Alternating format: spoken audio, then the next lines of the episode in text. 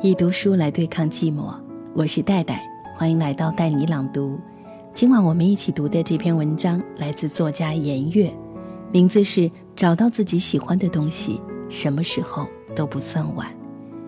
这篇文章来自他的这本书《生活就是和喜欢的一切在一起》，这是一本关于女人的生命成长之书，关于颜悦的艺术生活之书。让我们一起在这样的文字当中发现生活之美。做自己喜欢的事情，爱自己爱过的生活。开启今晚的朗读之旅，你可以随时通过带你朗读的微信公众平台和我交流沟通。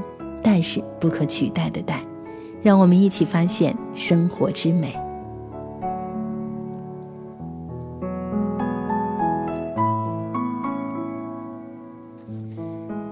弹琴是一种精神陪伴，一种生活品味。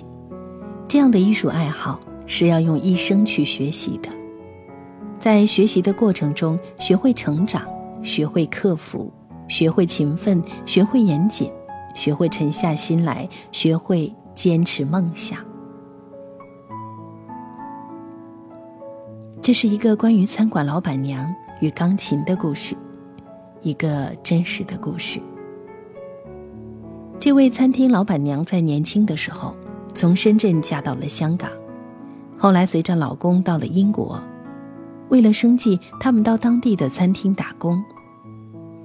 广东的女孩子都能吃苦，不久她在餐厅做的已经不但可以养家糊口，还攒下了不少钱。于是便和老公在伦敦的唐人街也开了家餐馆。谁想越做越好，他们一口气开了两三家，后移民到西班牙。又把餐厅开到了那里。中年夫妻俩荣归故里，回到香港，买下十余间物业，又盘下跑马地的一间豪华餐厅。这间餐厅规模很大，分室内和户外两个区域用餐。他在户外美丽的花园里，居然盖了一间玻璃屋，里面放了一台三角钢琴。等等。这台三角钢琴是餐厅的琴师演奏吗？不是，是他自己。朋友给我讲这个故事时，我很惊讶这位老板娘的性情，在寸土寸金的香港开餐厅，还要给自己心爱的钢琴盖一个玻璃房，自己一边演奏钢琴，一边可以监督餐厅日常的营业，太任性了。接下来我更惊讶了，他自幼没有学过钢琴。没有接受过任何音乐培训，拥有了几家餐厅后，在家庭聚会的时候，他看到亲戚的小孩弹奏钢琴，心生羡慕，便决定把自己赚钱的时间拿出一部分来，做最梦寐以求的事情——学习钢琴。那时候他已经四十多岁了，并和亲戚家小孩约定好，一年后比比谁弹得好。从他下定决心那天起，他每天居然拿出若干个小时练琴。放假的时候，甚至每天会练琴八个小时。一年后，两人约定的时间到了，他非常郑重地请亲戚们来观看。可以想象，他已经准备得非常的充分。不巧，在演奏的时候，过于在意的他因为紧张弹错了一个音。不原谅，这个要强的女人不能原谅自己当晚的失误。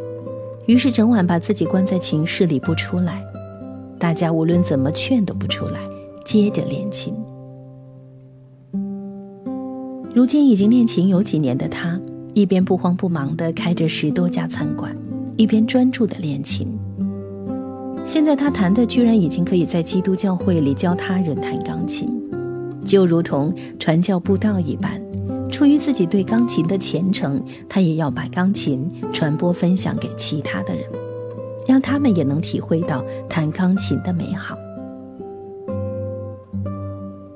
在这个故事中，有两点让我们很感动：一是他在四十岁功成名就之后，开始追求自己想做的事情，这是一件与名利无关、只为实现自己的梦想的事情；二是四十岁的他依然有梦想。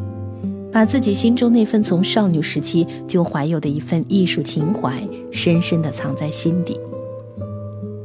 无论青年时期艰辛创业，或是人到中年的意气风发；无论在市井烟火的心力憔悴，或是人情世故里的鸿雁过往，他依然带着这份钢琴情怀，在自己可以兑现梦想的时候，义无反顾地投身进去。他的这份自我与独立性是一种巨大的力量，一种态度，用钢琴敲响了自己生命中一段令人动容的旋律。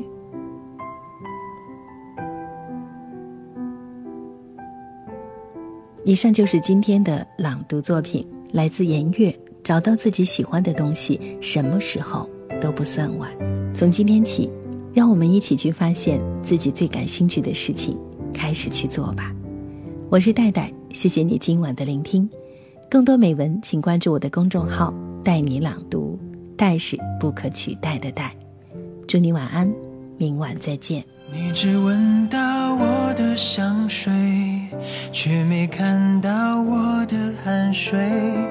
你有你的规则，我有我的选择。你否定我的现在，我决定我的未来。你嘲笑我一无所有，不配去爱，我可怜你总是等待。你可以轻视我们的年轻，我们会证明这是谁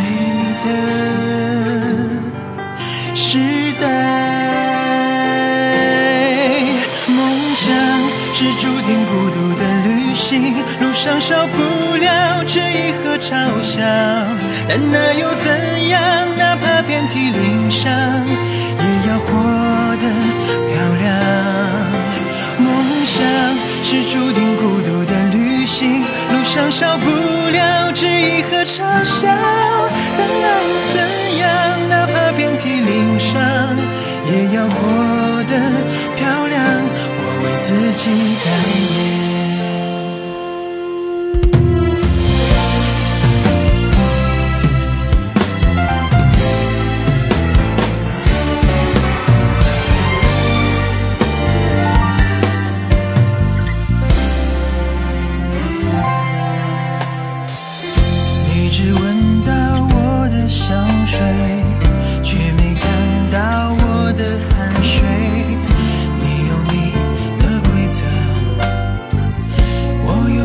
的选择，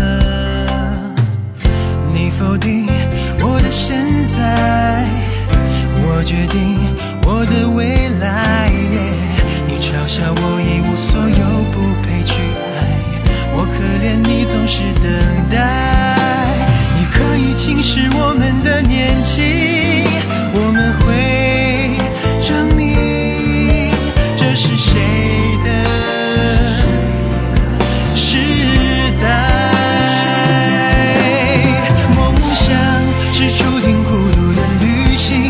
上少不了质疑和嘲笑，但那